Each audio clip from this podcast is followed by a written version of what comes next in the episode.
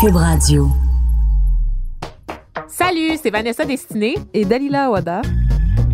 Racisme, diversité, intersectionnalité, des gros mots qui font trembler. Mais nous autres, il n'y a pas grand-chose qui nous intimide. On va crever l'abcès. Pigment Fort, c'est des discussions animées par des personnes racisées. Pour les personnes racisées? Nah, pour tout le monde.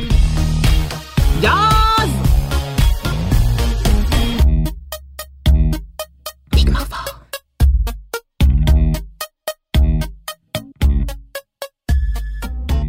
Salut! Nouvelle semaine, nouvel épisode de Pigment Fort. Bienvenue, merci d'être avec nous encore aujourd'hui. Je suis accompagnée de ma chère Dalila Wada. Ça, Ça va bien? ça va, toi? Oh man, c'est le dernier mille, hein? Ouais. Oh, on est fatigué, on est fatigué. c'est comme, c'est bizarre parce que moi, je suis pigiste, tu sais, puis euh, je pense que j'ai jamais aussi peu travaillé que qu'en ce moment euh, parce que j'ai décidé de prendre une pause, puis je peux choisir les projets euh, auxquels je m'attaque comme Pigment Fort, l'émission à laquelle je collabore aussi euh, quotidiennement sur Cube Radio qui s'appelle Les Têtes en fait et tout ça. Mais l'affaire c'est que j'ai jamais été aussi sollicitée.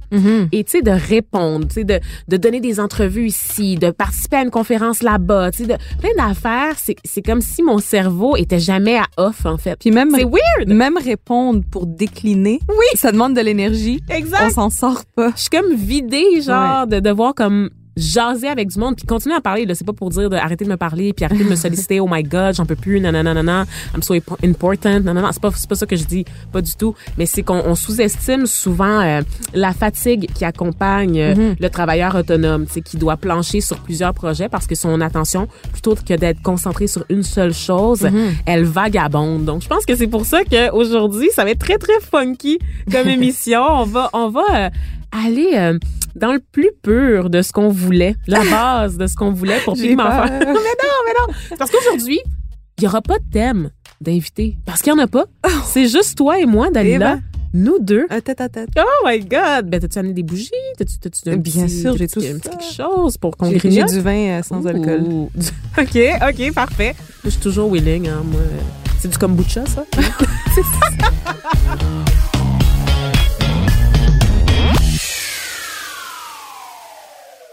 Plus sérieusement, c'est juste toi et moi et euh, il y a des semaines comme ça. En fait, on n'a jamais eu un moment où est-ce qu'on jasait juste toi et moi. On, s'est toujours euh, fait accompagner d'un invité. Puis je pense que c'est un choix important parce que ça complète notre expertise. Et nous, on parle souvent de notre vécu personnel. Puis quand on a un invité, ben ça nous permet d'avoir des études, d'avoir des chiffres, d'avoir une expérience terrain qui, qui vient cimenter un peu ce qu'on avance, ce qu'on propose.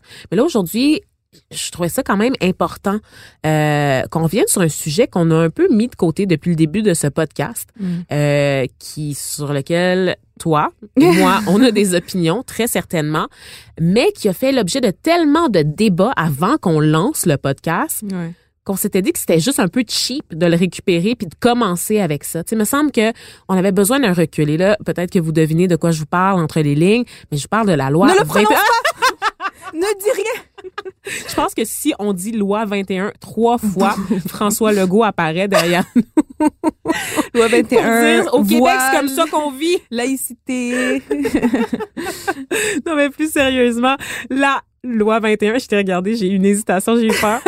mais la loi 21 qui, euh, qui vraiment a monopolisé les débats là, durant euh, l'été. hein. On promettait un automne chaud, euh, évidemment, parce que bon, les débats depuis l'arrivée de la CAQ au pouvoir, ça s'est concrétisé, euh, la mise en place là, euh, de cette loi-là. Euh, et, et avant qu'on lance le podcast, on était dans les pourparlers, on était comme, on va parler de diversité, on va parler de plein d'affaires, puis là, on était comme, ah, l'omniprésence de la loi 21, puis de la question de la laïcité, qui est un enjeu, un dossier énorme au Québec. Mais je trouve qu'on a été, on a été bien smart de pouvoir contourner ça puis de parler de d'autres choses aussi, euh, d'amener d'autres C'est sujets. fatigant d'être toujours dans ce sujet qui est hyper sensible. Puis c'est les mêmes arguments tout ben, le temps. c'est ça. Puis moi, j'ai, en tout cas, j'ai l'impression d'avoir fait le tour un peu. Ouais. Puis j'ai pas envie d'être enfermée dans ce thème-là. Ben c'est ça aussi, tu sais. Puis j'étais comme, man, je travaille avec Dalila Awada, tu sais. Elle était habituée de prendre la parole sur ces enjeux-là. T'as été, puis je le dis souvent, puis je, je sais pas comment tu le prends quand je dis ça, mais t'as tellement été longtemps la fille voilée de service. c'est poche, mais c'est vrai, tu sais, parce que les gens étaient comme, oh wow, elle est articulée, elle porte le voile, puis elle est capable de défendre ses idées, fait qu'on va la solliciter. Fait qu'à un moment donné, tu sais, j'étais comme, man, je peux pas te dire à Dalila, ok, on parle de la loi 21, puis on parle de laïcité, elle va imploser. Genre, capable, tu sais. Mais c'est comme, c'est comme si, en fait, ça me dérange pas pas d'en parler parce que je considère que c'est important, puis je pense que j'ai un input qui est intéressant aussi. Mm. Euh, mais maintenant, aujourd'hui, en 2019, j'en parle selon mes termes, quand ça me tente et avec euh, les conditions qui me conviennent. Et ça, c'est hot. Puis c'est pas tout le monde qui a le luxe de faire ça. Euh, parce que quand on est une personne racisée dans les Mm. médias, hein, souvent, puis on l'a dit là dans l'épisode avec Judith Lucier, vous en rappelez sans doute, souvent on, on se ramasse à être porte-parole un peu euh, de sa communauté, porte-parole des personnes racisées, il faut intervenir. Puis ça, c'est une question que je me suis souvent demandé en fait. Est-ce que le fait d'être une personne racisée dans les médias vient forcément avec le militantisme, va de pair avec le discours engagé? C'est une question que je me suis longtemps, longtemps posée, Dalila. Puis honnêtement, aujourd'hui, à ce jour, j'ai toujours pas de réponse. Puis ça va faire quatre ans que je suis dans les médias, tu sais. Je me, je me demande, tu sais... Tu sais, je le fais. Je le fais parce que c'est des sujets qui m'intéressent à la base. Si j'ai une formation en coopération internationale, fait que je m'intéresse aux relations interculturelles à la base. Mais si j'avais pas eu cette formation-là, puis j'avais juste ma formation en journalisme, qu'est-ce que je ferais? Mais tu sais, le fait que tu poses la question en soi, c'est intéressant parce qu'une personne blanche qui graviterait dans les milieux médiatiques n'a pas nécessairement à se poser cette question. Est-ce que je dois être engagée et militante? Mais nous, parce qu'on est racisés, c'est comme si on sentait la responsabilité de porter une certaine parole, C'est ça. alors que des fois, on n'a pas nécessairement envie. On a envie de- d'explorer d'autres facettes de notre personnalité qui sont pas nécessairement des facettes militantes, exact. mais on se pose quand même la question, d'une part parce qu'il y a des attentes envers nous, d'autre part parce qu'on sait que nos voix sont plus rares, fait qu'on se dit, ben, faut en profiter pour passer des messages importants plutôt que de juste, comme, être dans des trucs qui sont plus euh, artistiques ou euh, même superficiels à Ben la oui, limite. ben oui, absolument. on Puis veut... être et, et tu parles de superficialité. Mon Dieu, qu'il faut pas qu'on montre qu'on est superficiel, hein, parce que pas. sinon ça va décrédibiliser tout le reste de notre propos Exact. quand on s'attaque à des sujets sérieux. Ouais. C'est c'est Puis il comme- faut pas, faut pas se tromper. non, non, Nous jamais. autres, on n'a pas le droit à l'erreur. Nous autres, on est euh, constamment surveillés. Euh, on doit être excellente. On doit être, euh, tu sais, parce qu'on est scruté euh, à la loupe. Là. Oui, oui. Puis le, le droit à l'erreur, c'est tellement quelque chose qui m'obsède énormément parce que c'est vrai. Puis je pense qu'il y a beaucoup de, de gens qui, qui réalisent pas ça. Tu sais, j'ai, accordé une entrevue récemment là, à l'itinéraire pour un numéro spécial euh, sur euh, la radio qui va sortir euh, Mhm. euh, au mois de janvier. Puis ils me demandaient, tu sais, je suis la seule personne racisée dans, dans Mhm. cet article-là. Tu sais, Ils ont, ils ont sollicité comme cinq personnes. Puis ils se demandent genre ah tu sais c'est quoi quel- c'est quoi la différence pour toi selon toi d'être une personne racisée? Puis j'ai dit deux affaires il y a le coût de la parole le coût de l'expression c'est-à-dire que quand on prend la parole sur des enjeux le backlash qu'on reçoit est, juste terrible tu sais. Ne se compare pas à ce que vit une personne blanche. Oui il y a du harcèlement quand on est un homme blanc qui a une tribune dans la radio. Oh que oui les gens vous écrivent vous bombardent de messages à toute heure du jour et de la nuit. J'en suis convaincue. Mais t'as pas cette euh, cette agression là de retour de ton pays. T'as pas cette façon là d'invalider le propos basé sur ta personne plutôt que sur l'idée que tu Mhm. partages. Puis même quand tu parles pas d'un sujet lié à une question identitaire ou euh, sensible, Mhm. tu te fais quand même ramener à ton identité. Toujours, toujours. Il y a pas moyen d'y échapper. Moi, dans ma chronique au métro, quand j'écris euh, sur les animaux, sur euh, P6 ou sur la démocratie ou sur la crise écologique, on me ramène à mon voile à chaque fois. C'est vrai, je peux, je peux en témoigner, je peux l'attester, gang. C'est un party, les commentaires sous les articles. Moi, je vais même pas lire les partages, parce que Dalila, tu partages évidemment tes articles sur ta propre page Facebook. Moi, je vais directement à la source, sous le journal Métro. Sortez votre popcorn, gang. C'est plein de gens qui font des raccourcis Ouais. incroyables. Je me rappelle d'un commentaire, c'était comme ça. Tu parlais de, de l'extinction des animaux, tu sais, de la Ouais. sixième extinction, vague d'ex- d'extinction. J'ai de la misère à dire ce mot-là. Hein. Puis, euh, il y a un monsieur qui disait que ben les, les guerres les guerres islamiques en Afrique genre c'est ça qui précipitait les extinctions des animaux tu sais que c'est vraiment c'est Ben, il y en a un autre sur ce même cette même chronique, on m'a dit si si on fabriquait moins de voiles, peut-être qu'on pourrait sauver des espèces animales. wow C'est OK.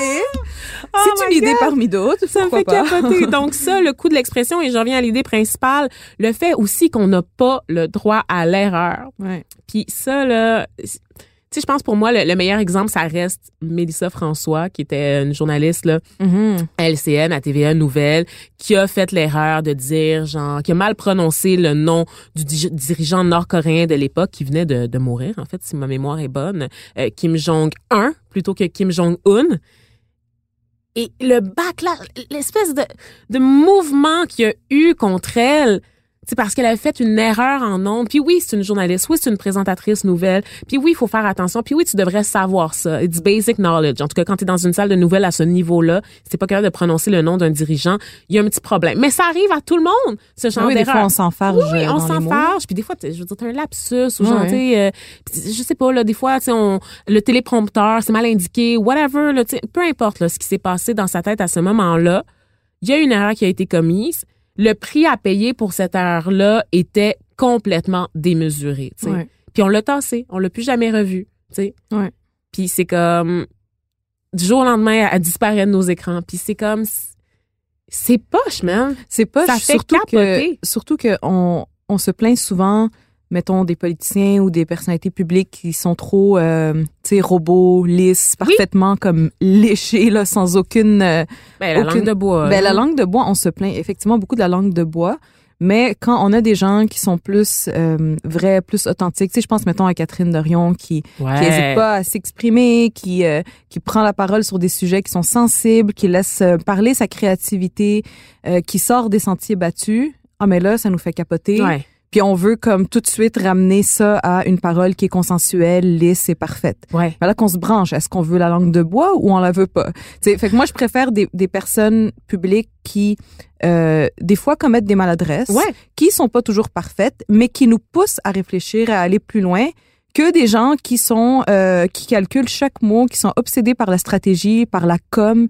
Ça fait pas des bons euh, Qui t'accusent des de. bonnes discussions. Ah non, ça, vraiment pas. Tu sais, des gens qui, qui vraiment, qui t'accusent d'avoir un agenda, mais qui sont pas capables de voir le leur. Moi, ça me fait capoter aussi, tu sais. Mm. En tout cas, mais bref. Ça, pour revenir à la, la fameuse loi 21. Mais c'est ça, c'est une émission spéciale aujourd'hui. C'est funky, ouais. là. C'est un ovni. On dirait que c'est comme une, euh, une poupée russe. À chaque fois qu'on parle d'un truc. En fait, on vous, on vous parle en direct d'un café. On est, on est chez nous. On Oui, est c'est ça. On est en pyjama. Exactement.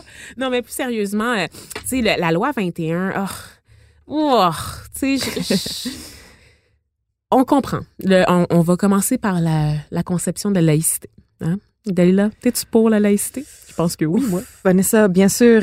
Mais tu sais que c'est une boîte de Pandore. Ben va oui, t'es Ouais. pour la laïcité. Moi aussi, je suis pour la laïcité. Mais il y a quelque part, euh, il y a quelque chose qui s'est perdu au Québec. En fait, je dois dire que plutôt c'est la CAQ qui a réussi un pari assez incroyable de de réussir à rendre laïcité et loi 21 indissociables. Mhm. Ce qui fait en sorte que quand je discute de ce sujet-là avec des gens qui sont pour la loi 21, ils ne comprennent pas que je peux que je puisse être pour la loi 21 euh, pour la laïcité mais contre la loi 21. Pour eux, c'est inconcevable parce qu'on a réussi à, à à faire à croire que c'était des synonymes. Alors que c'est pas ça la laïcité. La définition de la laïcité très à la base, à la base. C'est la séparation du religieux de l'État. Ça, on est d'accord avec ça. OK?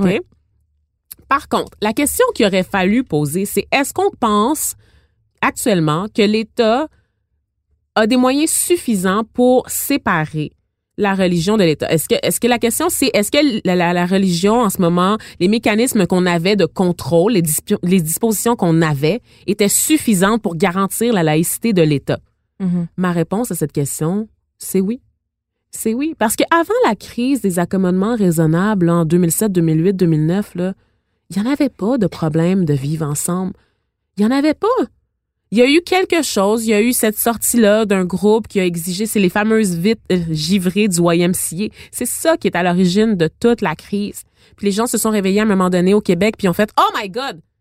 Ça se pourrait-tu que notre mode de vie puis nos valeurs soient menacés par des groupuscules d'individus? » Avant là, toute la crise là, du YMCA, c'est ça qui se passait. Quelqu'un faisait une demande, puis était accepté ou refusé. Mais il n'y avait pas de directive, il n'y avait pas genre de procédure établie. tu sais. Les gens pouvaient pas se référer. Les gens y allaient à leur propre jugement. Il y a eu toute cette affaire de YMCA, c'est sorti dans les médias. Les gens ils ont fait comme oh my god un accommodement raisonnable, non non non. Mais ça c'est déraisonnable. Ce qui était, c'est ça l'affaire, c'est que les gens, ce qui a, ce qui a été déposé pour le YMCA, c'était un exemple d'accommodement déraisonnable. mais en même temps, il y avait une entente qui a été faite avec, je pense, le propriétaire. Fait que, à partir de là où il y a un- un- une entente entre deux parties, pourquoi en faire un débat public, tu sais? Parce que les gens ont eu peur.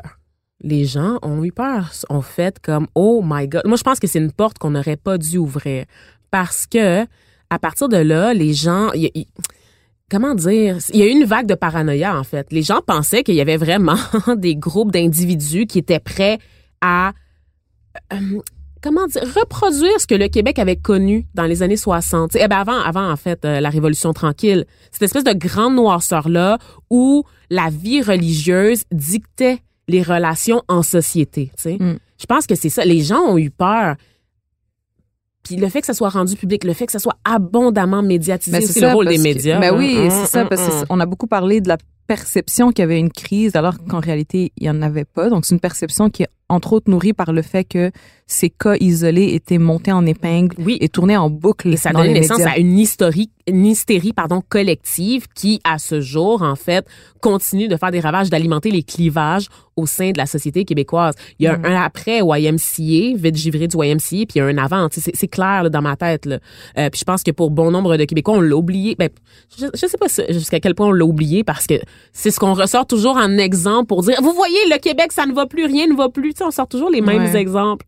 Les vides givrés du YMCA. Mais, mais genre, c'est la révélateur. Ben c'est révélateur. Il y Ça en a pas tant que ça. Il y en a Mais pas c'est ce que c'est ce que des chiffres à la euh, commission des droits de la personne et des droits de la jeunesse vont montrer. Tu sais quand on prend le temps de regarder ces chiffres-là, on réalise que euh, il y a pas de, dem- de un nombre de demandes disproportionné et souvent les demandes d'accommodement qui sont faites, ça va être des demandes qui sont routinières, récurrentes, Mm. donc assez faciles à accorder, Ouais. qui vont pas venir euh, mettre en péril le fonctionnement de la société. tu sais. Non, la plupart du temps, en fait, c'est un accommodement pour une seule personne qui va demander, par exemple, euh, un congé ou un espace pour se consacrer à la crière. Tu sais, normalement, ça va pas empiéter sur les droits et libertés des autres personnes. Et c'est pour ça que l'exemple du YMCA est aussi flagrant, en fait. Puis euh, pour revenir, oui, tu l'as dit, Dalila, qu'il y avait effectivement... Euh, un- une entente qui était survenue entre le YMCA d'Outremont et euh, le- le- la communauté juive assidique là, qui se plaignait là, de pouvoir voir des femmes là euh, s'entraîner euh, en petite tenue ben en petite tenue là, en tenue légère en tenue sportive et c'était pas juste les femmes en sous en passant c'était aussi c'était aussi les hommes c'était juste des gens en tenue légère c'est ça. Puis justement, c'est ça l'affaire. Donc, un événement marginal, OK, qui a créé une espèce d'hystérie collective et un événement surtout qui, aujourd'hui, s'il se produisait, la loi 21 pourrait rien faire contre. Ça n'a pas rapport, encore une fois, tous ces événements isolés qu'on essaye de contrôler à l'a- à l'aide d'une loi étatique pour éviter les débordements puis euh, améliorer le vivre ensemble ou genre plutôt assurer le vivre ensemble. Mais la plupart des règlements qui ont lieu euh, au niveau des accommodements raisonnables, ça ne concerne pas l'État. C'est dans des milieux de travail, c'est dans, tu sais, c'est dans la, la sphère privée la plupart du temps, dans des commerces. Oui, puis la, puis la majorité ne sont pas faites pour des motifs religieux. Et on, à chaque année, on a, à l'approche de Noël, je, vais- Oh, je vais en parler. Ben oui, parce parce qu'il y a est dans- beaucoup dans de, mythes qui circulent sur les accommodements. Euh, à chaque fois, quand Noël Tu approche... veux dire les fêtes? Parce que nous, les immigrants, on Ah n'aime oui, pas on- ça, Noël. C'est ça, faut pas dire Noël. On est Ben, ça, contre c'est un Noël. des mythes qui, qui, qui est récurrent, c'est que euh, les musulmans veulent interdire Noël, veulent interdire qu'on dise joyeux Noël, veulent interdire les sapins de Noël.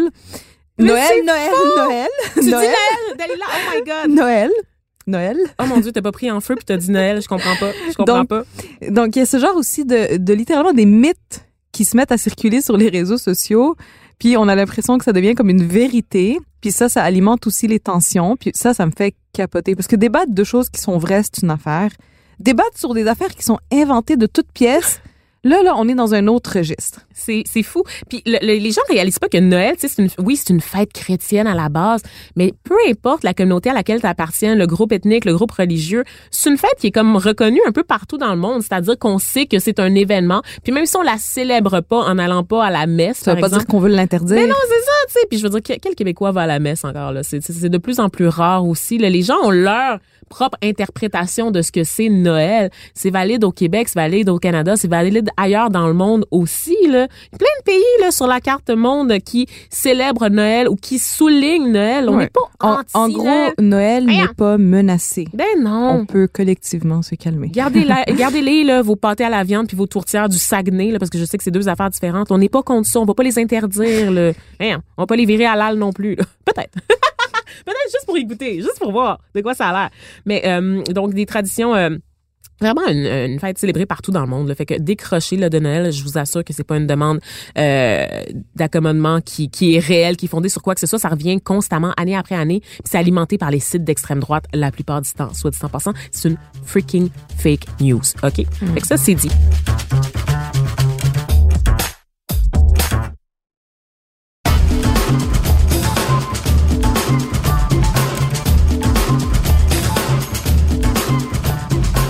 Pour revenir à la loi 21, en fait, euh, parce que hein, on a pris quelques détours, n'est-ce pas, Dalila? Euh, Pas mal, oui. La route fut très sinueuse. Mais on a réglé des affaires, fait que c'est correct, OK? Le, les Québécois vont nous remercier. Non, mais plus sérieusement, euh, la loi 21, le plus récent rebondissement, si vous avez suivi un peu l'actualité, c'est cette affaire là concernant la juge en chef du Québec, Nicole Duval-Essler, qui euh, a entendu la cause sur la loi sur la laïcité, parce qu'évidemment, des citoyens cherchent à faire invalider la loi qui interdit le port de signes religieux à certains employés de l'État lorsqu'ils sont dans l'exercice de leurs fonctions, donc les policiers, procureurs de la couronne, et aussi les enseignants des écoles publiques du primaire et du secondaire. Et euh, l'audition était, était en appel, en fait, et elle portait sur une demande de suspension de la loi immédiatement. Donc, euh, vraiment. Et euh, ce qu'elle a dit, la juge, elle a dit, en fait, tu sais, en contre-interrogatoire, dans le fond, c'est qu'elle doit, tu sais, comme soulever des arguments qui pourraient être entendus. Elle a dit, ben, est-ce que ça a plus à voir avec les allergies visuelles de certaines personnes, cette loi-là, ou est-ce que, tu sais, c'est vraiment fondé sur un réel souci de garantir l'égalité homme-femme, nanana, nanana. Donc, il en fallait pas plus pour que tout le monde capote puis accuse la juge d'une d'un, certaine forme de partialité parce qu'elle a dit aussi qu'en tant que féministe, elle avait de la misère à voir comment les arguments euh, entourant euh, le, le, pro loi 21 pouvaient pouvaient se soutenir parce que veut, veut pas ça revient quand même à dire aux femmes comment s'habiller alors qu'on cherche à les libérer entre guillemets. Donc voilà. Alors il en fallait pas plus pour euh, ameuter un peu tout le monde et que des gens accusent cette juge là comme je le disais de partialité, qu'on lui demande aussi de se récuser. Euh, donc euh, c'est vraiment euh, Vanessa, ça veut dire quoi récuser? Ah oui, hein? moi, moi, je, je plaide pour qu'on définisse les termes qu'on utilise parce qu'on le fait pas assez dans bien des médias. Ben en fait, récuser, on va le dire, c'est de la tasser du dossier. Aussi simple que ça. Euh, mais des petits mots fancy là, euh, du monde juridique, effectivement, euh, pour décrire le fait de mettre de côté euh, la juge Essler. Euh, évidemment, il y a des pour, il y a des contre, il y a des gens qui disent, ben non, ça fait partie de son travail de, de parler comme ça parce qu'elle soulève des arguments qui seraient normalement, genre, tu sais, débattus. Ben oui, exactement. Euh, et, et moi, je, je, je reviens sur ce qui a attiré mon attention, c'est c'est euh, c'est cette affaire d'allergie visuelle parce qu'au final, quand on parle de la loi 21, quand on parle de la réaction de certains Québécois, on s'entend que oui, la loi 21, elle concerne tout, tout, tous les signes religieux. Ça, on est d'accord là-dessus. Par contre, il y a une stigmatisation. Clairement, cette loi-là, elle n'a pas été faite à cause des juifs, des monsieur juifs qui portent la kippa, OK, ou des gens euh, comme Jagmeet Singh qui portent le turban. Cette, cette loi-là, surtout dans le fait de l'appliquer aux enseignants du primaire, vise avant tout les femmes musulmanes qui sont le plus susceptibles de s'intégrer à la société, qui travaillent justement dans ces espaces-là. C'est toujours étonnant quand on nous dit, mais, on nous dit, mais non, c'est pas discriminatoire, puisque tous les signes religieux sont visés. Comme si le fait d'énoncer cette phrase venait comme effacer les faits, la réalité, le fait que celles qui travaillent en majorité dans ces secteurs-là, qui portent des signes religieux, c'est des femmes qui portent le voile. Donc, c'est bien beau en théorie. C'est pas parce que ça, ça c'est écrit dans euh, la loi que ça affecte tous les signes religieux que les effets Mm. concrets sont les mêmes pour, euh, pour, pour tout, le monde, effectivement. Et surtout quand on se réfère tout simplement aux données démographiques du Québec, tu sais, Mhm. au niveau de l'immigration, clairement, tu sais, la, la menace en termes de chiffres, ça serait les femmes musulmanes selon la logique de la Oui, loi. puis, puis non seulement ça, c'est que ce, le voile que portent les femmes musulmanes, quand on le regarde dans quel contexte euh, ça s'inscrit, donc dans un contexte où il y a déjà une hostilité à l'égard des Ben personnes musulmanes, il y a déjà de la méfiance, il y a déjà de la haine, il y a déjà des stéréotypes, des préjugés, mais c'est dans ce cadre-là que s'inscrit la loi. Mhm, C'est pour mhm. ça que c'est pas banal, inoffensif. Exactement. N'oublions pas, n'oublions pas cet attentat quand même perpétré On contre a- une mosquée. J'ai l'impression, honnêtement, qu'on l'a déjà oublié. Moi aussi. Que- Qu'est-ce qui a changé depuis ce temps-là? On a eu l'impression que ce serait un réveil, puis qu'il y aurait une prise de conscience sincère, réelle. Mais honnêtement, j'ai l'impression qu'aujourd'hui, c'est déjà derrière nous, puis qu'il y a réellement... En fait, il n'y a pas grand-chose qui a changé. Moi, là, pour avoir travaillé dans une salle de nouvelles, euh, en fait, le jour de la, hmm, le jour de l'attentat, je, venais de finir un quart de travail euh, dans un autre média dans lequel je travaillais, c'était à Radio-Canada, en fait. Et euh, je me rappelle, j'avais des collègues qui finissaient comme deux heures après moi. Et finalement, ces collègues-là ont été retenus toute la nuit Mhm. au travail. tu sais. Et moi, on m'a appelé pendant la nuit. On m'a demandé, peux-tu rentrer comme à genre 7 heures du matin, tu sais, pour faire le relais, pour justement donner un peu de répit à ces collègues-là qui étaient déjà sur le plancher, tu sais, depuis comme pas mal 10, 12 heures déjà. Et je me rappelle quand je suis venue travailler le lendemain, l'onde de choc qu'il y avait dans la salle de nouvelles, tu sais, c'est- indescriptible, en Mhm, fait. tu sais, C'est mhm. Une salle de nouvelles d'habitude c'est animé, c'est plein de vie, c'est comme ça carbure en fait là à l'adrénaline. Puis là c'était comme calme plat, tension, c'était tellement Ouais. tendu là. Moi, je pense, moi, je pense que cette journée-là, j'ai vécu beaucoup de colère. Ouais. Mais je pense qu'il y avait un état de stupeur aussi, un état de choc ouais. collectif Ouais. sur ce qui s'était passé. Et, et je pense qu'il y a eu une prise de conscience à ce moment-là, Oui, dans les heures qui ont ça. suivi là, Oui, vraiment. dans je la que semaine le- qui a suivi, même Ouais. euh, le mois, Oui, il y a, puis on a eu des manifestations de soutien à l'égard de la communauté Oui. musulmane aussi. Là, on a vu ça. des belles prises de parole. Absolument, absolument. Et très rapidement, je te dis, là, je travaillais encore dans la salle de nouvelles, là, tu sais, puis on partageait des articles. Non, non, non.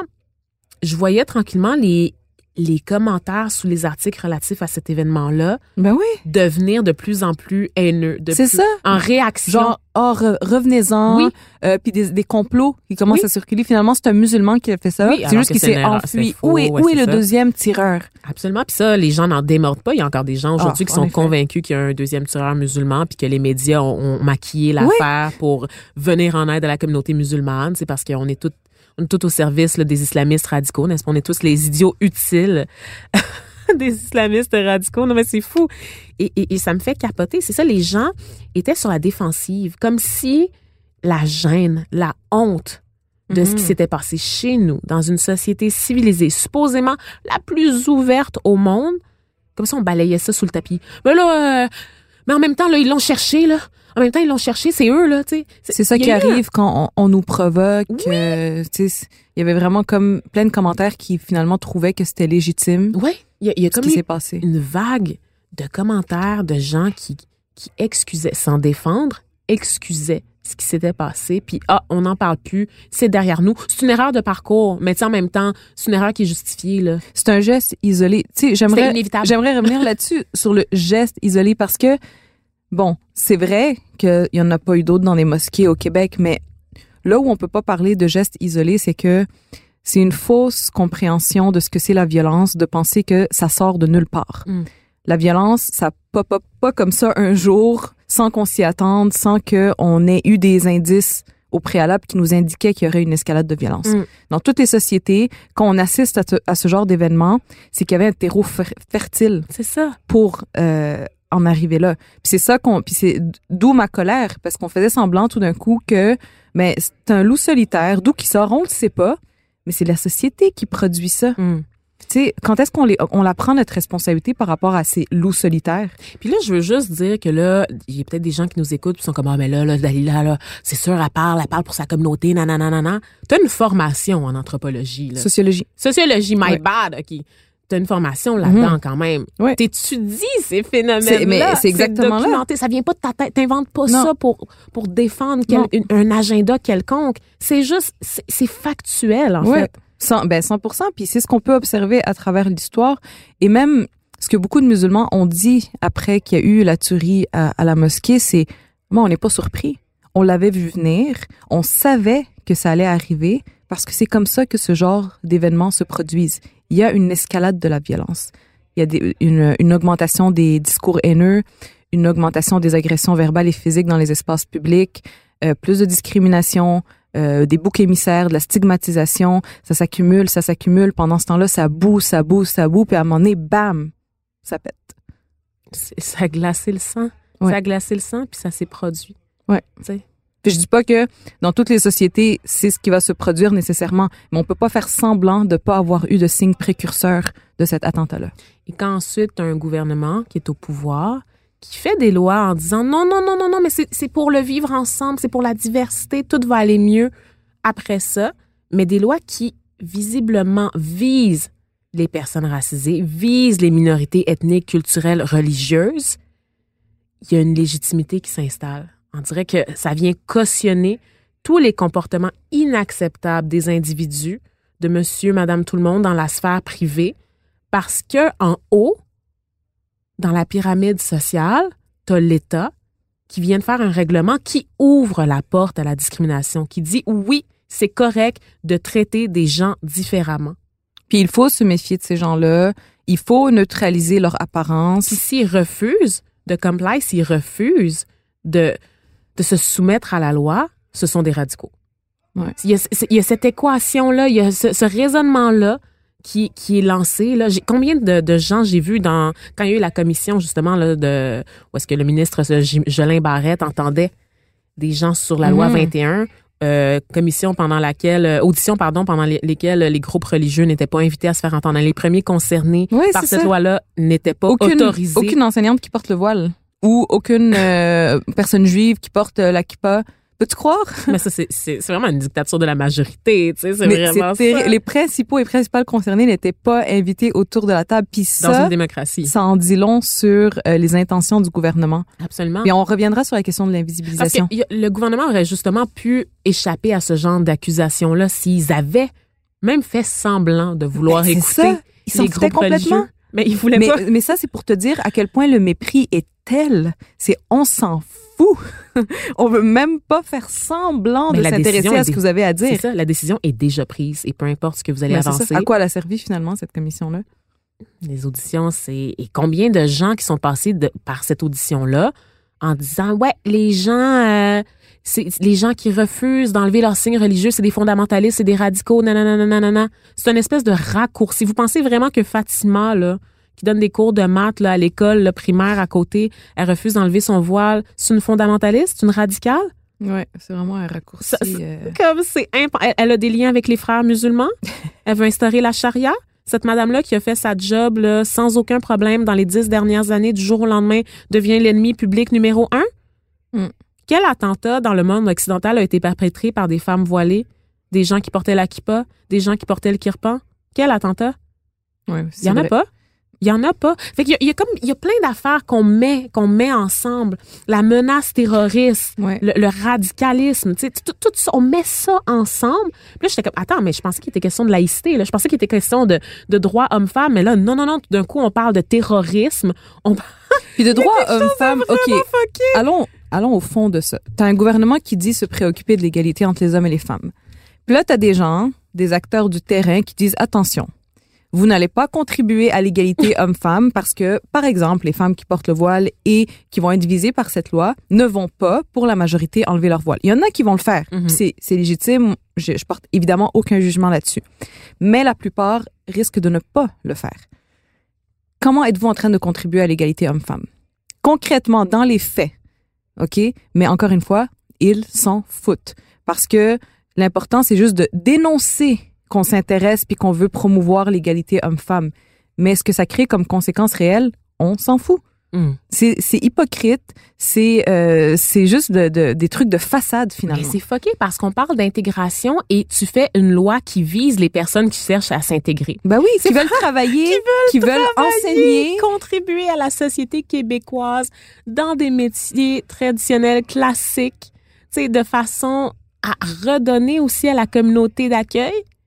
Et tu leur dis non, non, non, non, non, non, non, non, non, non, non, non, non, non, non, Puis non, certains, non. certaines qui ont Thanks, même pas thanks. besoin de redonner à la communauté, communauté d'accueil parce Oui, que c'est une obligation. Non, non, mais dans le sens où il y en a beaucoup que c'est des étudiantes nées au Québec Oui, qui feraient d'excellentes enseignantes, qui connaissent bien l'histoire ne euh, sont pas des de cette immigrantes. société. Non, c'est Des Québécoises de souche. Oui, de souche parce qu'elles sont nées ici. oui. Puis euh, elles ont euh, elles ont tout ce qu'il faut pour être d'excellentes professeurs, mais parce qu'on voit pas leurs cheveux, oh attention, peut-être Mm. qu'elles seront pas capables de pratiquer leur, leur métier Mm. dans les limites de la neutralité. Mhm. Puis Ça, ça vient de cette, euh, cette encore une fois, il y a, la, la, la mauvaise conception de ce que c'est la, La laïcité, laïcité, tu ben sais, oui. qui, qui, est- qui est plutôt comme un. Là, on est, on est dans. Ben, pendant longtemps, on a été catholaïque au Québec, ça, ça for sure. Mais on est aussi en ce moment dans une vague de ce qu'on appelle l'athéisme militant. Ça, c'est quand tu rejettes, en fait, quand tu es athée, quand tu dis qu'il n'y a pas de Dieu, puis que tu décides pour les autres aussi comment ils vont gérer, en fait, leurs propres croyances. Parce que toi, tu décides que tu n'y crois pas, tu trouves ça con, les religions, tu trouves ça absurde, tu trouves que les religions, c'est à la source de tout ce qu'il y a de mauvais dans le monde. On entend souvent ces arguments-là. Ah, si c'était de moi, là, Mhm. ça existerait même pas, les religions, là, ça serait éradiqué. Ça, c'est de l'athéisme militant. Parce que la- le simple athée, ça ne concerne qu'une seule personne. C'est son rapport à la religion, c'est son rapport à l'existence ou non de Dieu. Quand tu décides que tu veux pas que les autres s'expriment, tu deviens un militant en passant. Puis c'est en- quelle est la différence entre euh, un, un gouvernement ou euh, c'est n'importe quel État qui déciderait de euh, d'empêcher les gens de pratiquer des religions, puis un État qui impose une religion? C'est ça. Parce que ce qu'on ce qu'on réalise pas, c'est que ce qu'on est en train de faire avec ce genre de loi, comme la loi 21, c'est qu'on affaiblit les droits et libertés de tout le monde.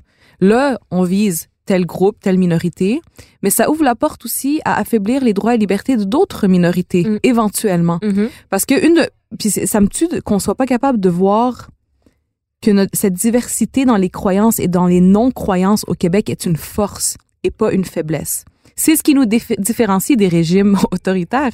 Un des critères de la laïcité, là, c'est notamment de protéger les croyances et les choix de tout le monde. Ça, ça veut dire que l'État est responsable de protéger autant la personne athée qui ne croit pas et autant la personne qui croit.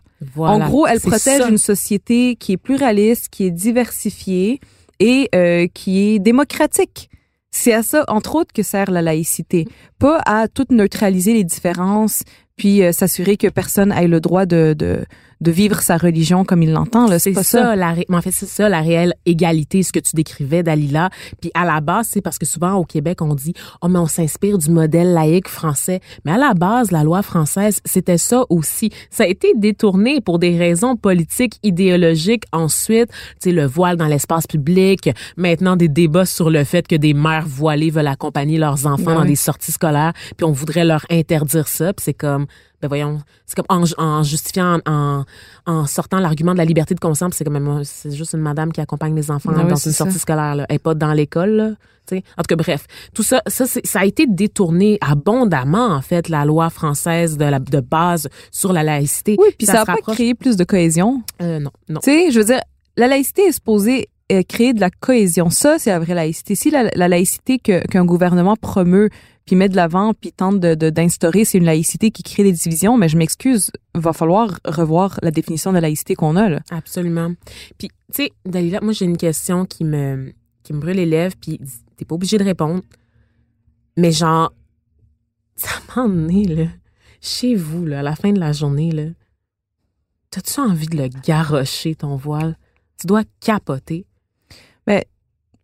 J'avoue que par moments, c'est étouffant de se sentir euh, enfermé dans cette case-là de la femme voilée.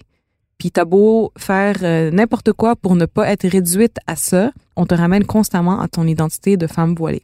Puis ça, c'est étouffant, c'est réducteur, parce qu'une femme qui porte le voile, c'est pas juste un voile ambulant, là, tu sais. C'est une personne qui a aussi des intérêts divers, une personne qui a des passions, une personne qui a des passe-temps, une personne qui peut mener une vie riche et qui, tu sais, c'est une personne comme une autre. En Mais- phase avec son époque aussi. Ben absolument. rappelle. Puis c'est aussi une personne qui se questionne. Euh, moi, euh, ma conception du voile évolue sans cesse. Le rapport que j'ai avec mon voile évolue sans cesse. De la même façon que euh, toi, par exemple, tu pourrais euh, avoir un certain rapport à ton corps ou un certain rapport à, à ta spiritualité qui est aussi en évolution, qui est en changement. Mais c'est pareil aussi pour les femmes qui portent le voile. Elles sont pas euh, figées dans une dans une identité qui bouge pas. C'est des femmes qui se questionnent, c'est des femmes qui remettent des choses en question. Il y en a certaines qui arrivent aussi à m'emmener à la conclusion qu'elles veulent plus le porter. Hmm. Et donc, le fait de vivre dans une société comme le Québec qui euh, protège les femmes qui font ce genre de choix-là, ben ça permet à des filles qui sont plus à l'aise avec leur voile de ne plus le porter. Mais, Puis- Mhm. Ouais.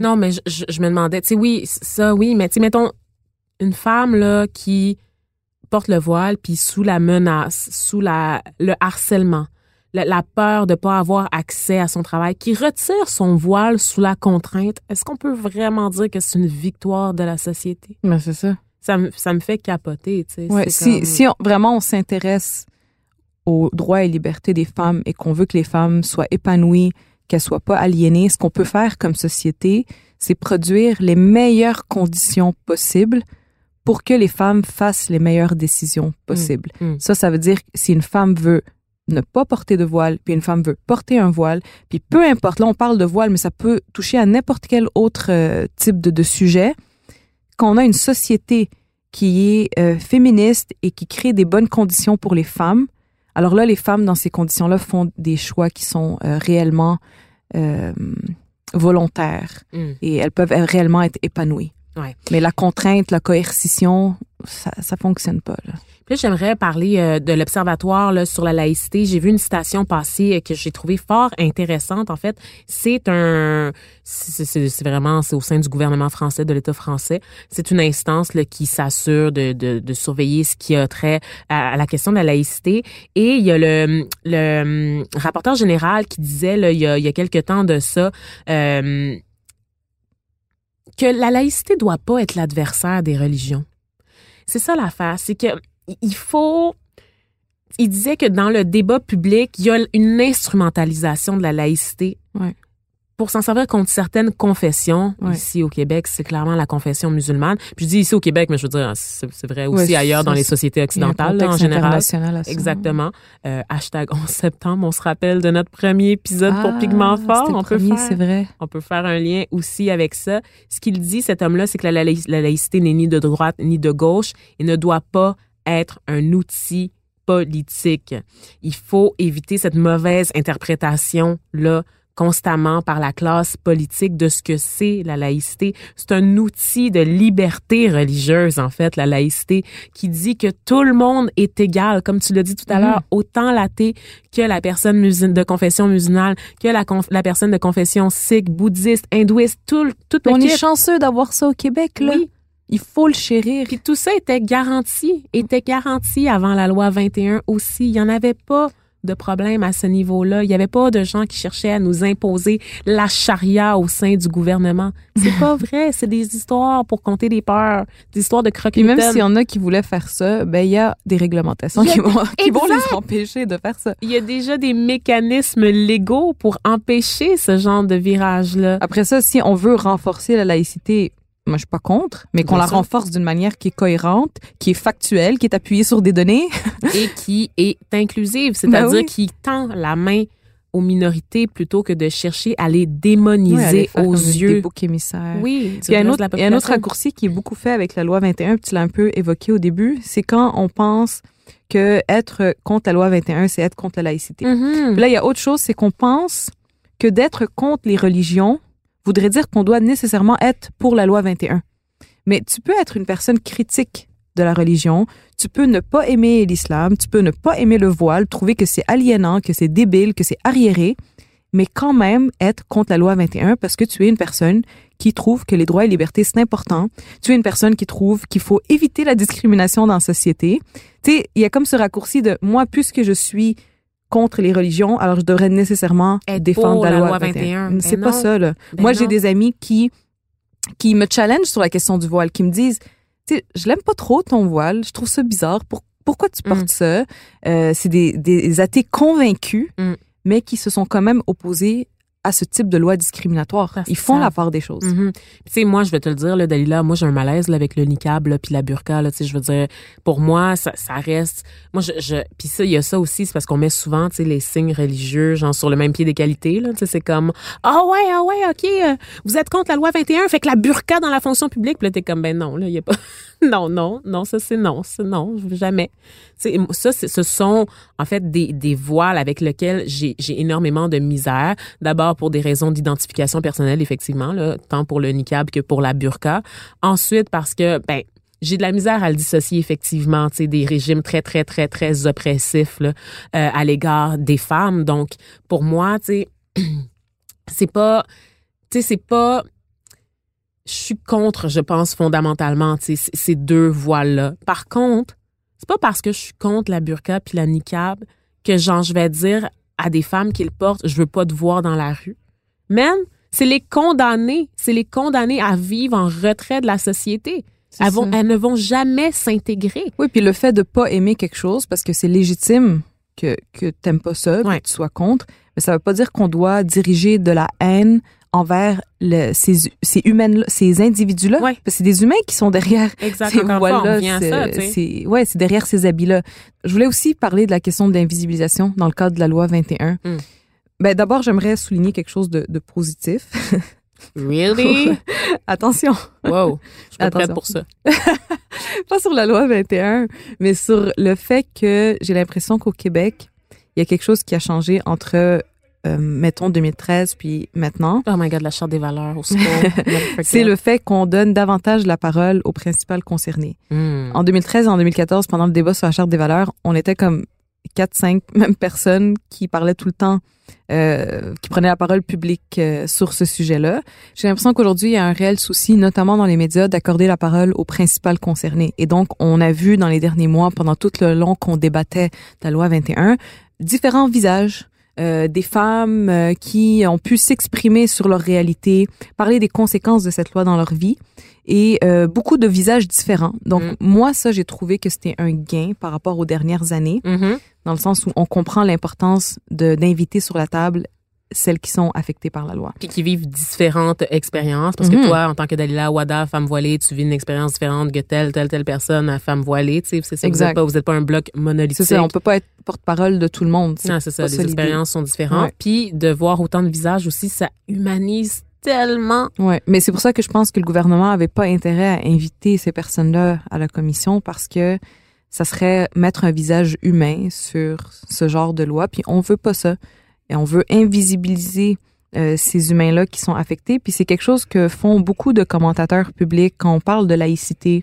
On utilise comme un jargon euh, juridique, euh, technique, pour finalement complètement évacuer quelque chose qui est tellement basique, c'est-à-dire que ce sont des, ce sont des humains qui sont affectés par cette loi-là. Mhm. Donc, la laïcité, c'est pas juste un concept. La neutralité, c'est pas juste un concept.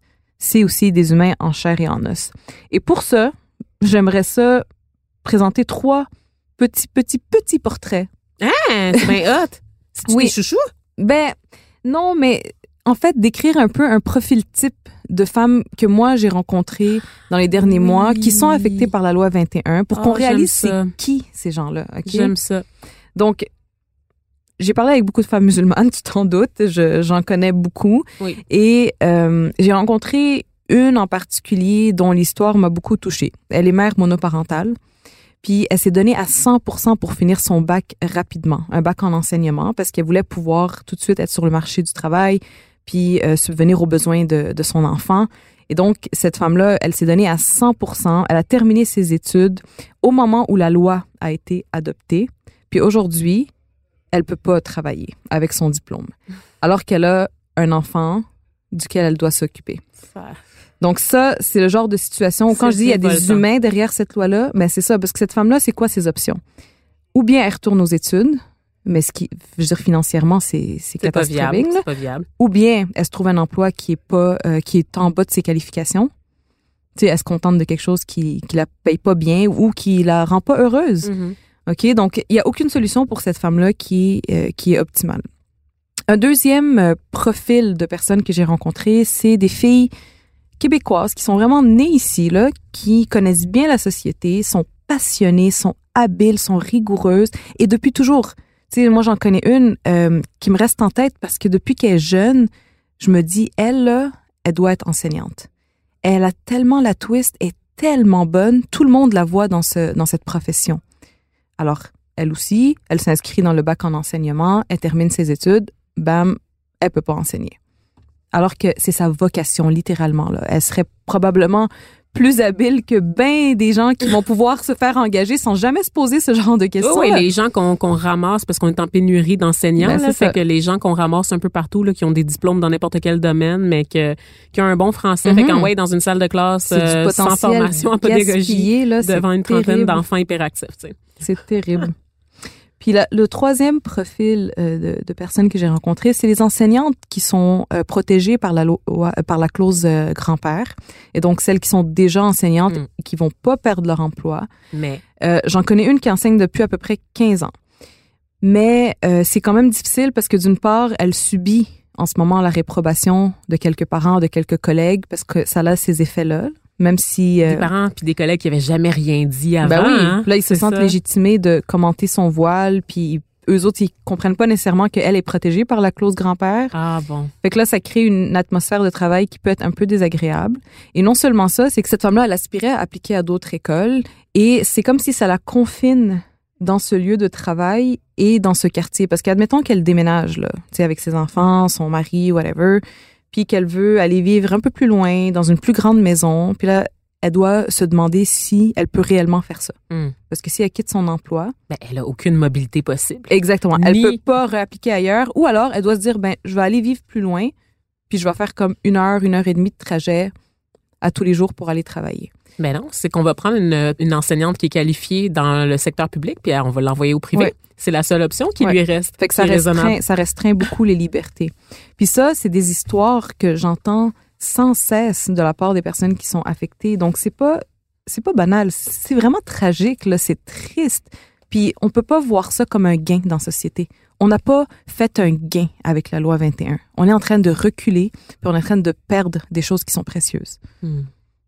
Ça fait. Je, je sais pas quoi rajouter parce que, tu sais, t'as- vraiment d'aller là résumer ce que je pense de cette loi-là, tu sais, avec en plus ces témoignages-là, ben en fait, ces, ces portraits-là de Mhm. femmes que tu côtoies, parce que toi, je te je rappelle que tu as fondé, euh, ben en fait, la Fondation Mhm. Parole de femmes, où justement, tu sais, tu donnes la parole, qui était un, un outil avant, euh, Oui. dans, dans la foulée de la Charte des valeurs. Absolument. En Voilà. fait, je l'ai créé en, en, euh, fin 2014. Le débat sur la charte venait de terminer. Mm. Puis il y avait tellement de violence sur les réseaux sociaux. Puis après les prises de parole Mhm. des femmes qui portaient le voile, que je me suis dit, mais j'aimerais créer des Un espaces de parole qui sont agréables, Sécuritaire. le fun. Ouais. Puis ça, c'est vraiment nice. Puis fait que t'en, t'en as vu passer, là, beaucoup, beaucoup, Mais beaucoup, en. beaucoup. Puis à titre de personnalité publique aussi. J'en reçois tout le temps dans Ben mon voilà, t'es inbox. constamment sollicité, des Ouais. gens, des témoignages. Donc, euh, tu sais, gardez ça en tête la prochaine fois que vous allez, vous allez entendre parler là, des débats sur la loi 21 qui vont se poursuivre, hein, parce qu'on on le rappelle que même si François Legault, quand il a déposé ça là, avec Gélin Barrette, euh, il a dit bon, c'est réglé. On vient de tourner une page d'histoire du Mm. Québec. C'est pas réglé. Ben, c'est loin d'être réglé. Surtout qu'il faut rouvrir le dossier dans quelques années parce que ça a été adopté euh, avec euh, Ben, en faisant euh, appel à la clause dérogatoire là, pour euh, Euh, les droits et libertés, la charte oui, canadienne. c'est ça. Donc, ça fait en sorte qu'il y a comme une espèce de délai dans cinq ans.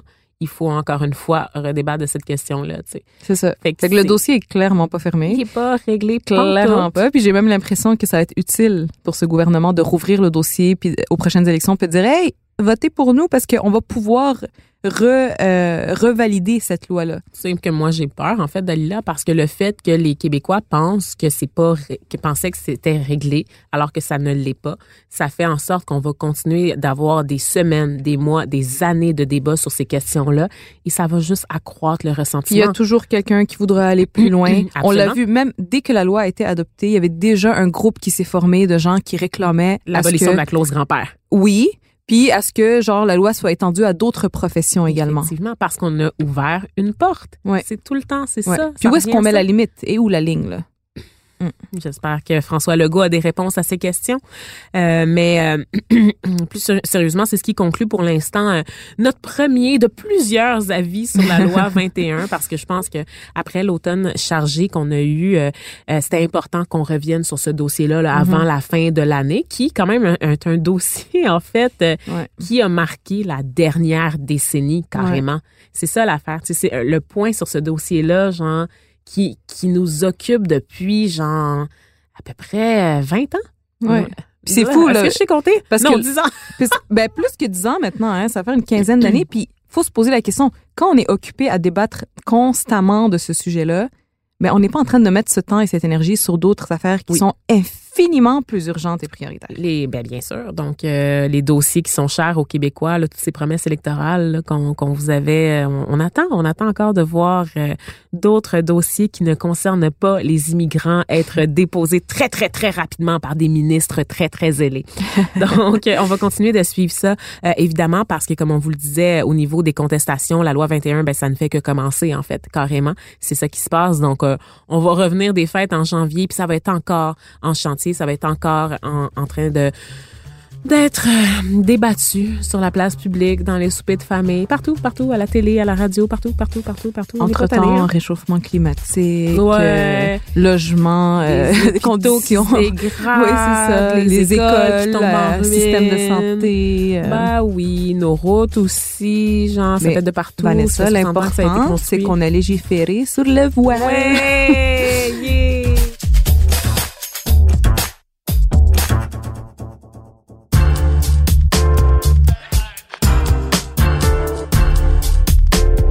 Le chouchou de la semaine.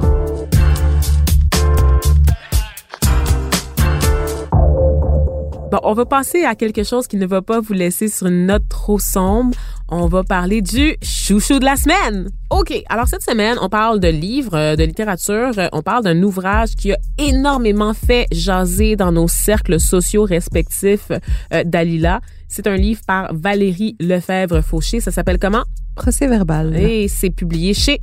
Éco-société. Ça parle de quoi? Liberté d'expression, entre autres. Mais c'est comme euh, un livre qui revient sur toute la période de Noir Canada.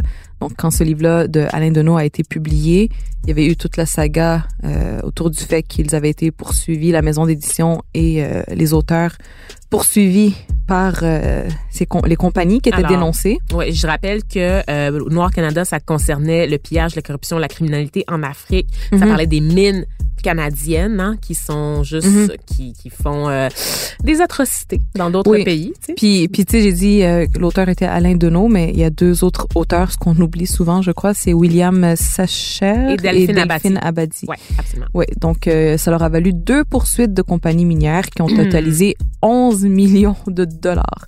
Alors, dix ans plus tard, Éco-Société voulait redonner la parole sur ces enjeux euh, démocratiques et réfléchir sur la question de la liberté d'expression, sur la question de, de la prise de parole et sur le travail d'écrivains et d'éditeurs et éditrices aussi. De journalistes aussi, parce Ouais. que Alain Deneau, quand même, euh, il est dans ces eaux-là aussi. Euh, ne l'oublions pas.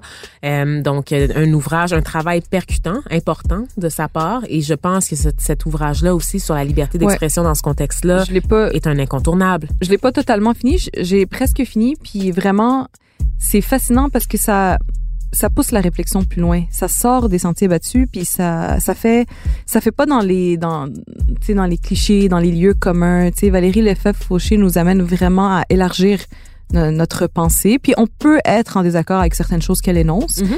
mais ça nous oblige quand même à, à réfléchir. Euh, moi, je pense que c'est une voie euh, essentielle. Mhm.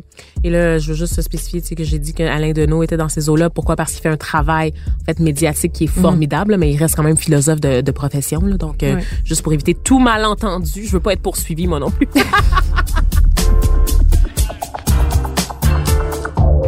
C'est ce qui conclut notre épisode de cette semaine. Donc, euh, la semaine prochaine, on a un invité bien, bien spécial. On va parler de racisme dans le sport. Et moi, j'ai besoin d'aide pour parler de sport en général parce que je... Moi, j'ai besoin d'aide pour parler de racisme. Je connais pas bien le sujet. Ah oui.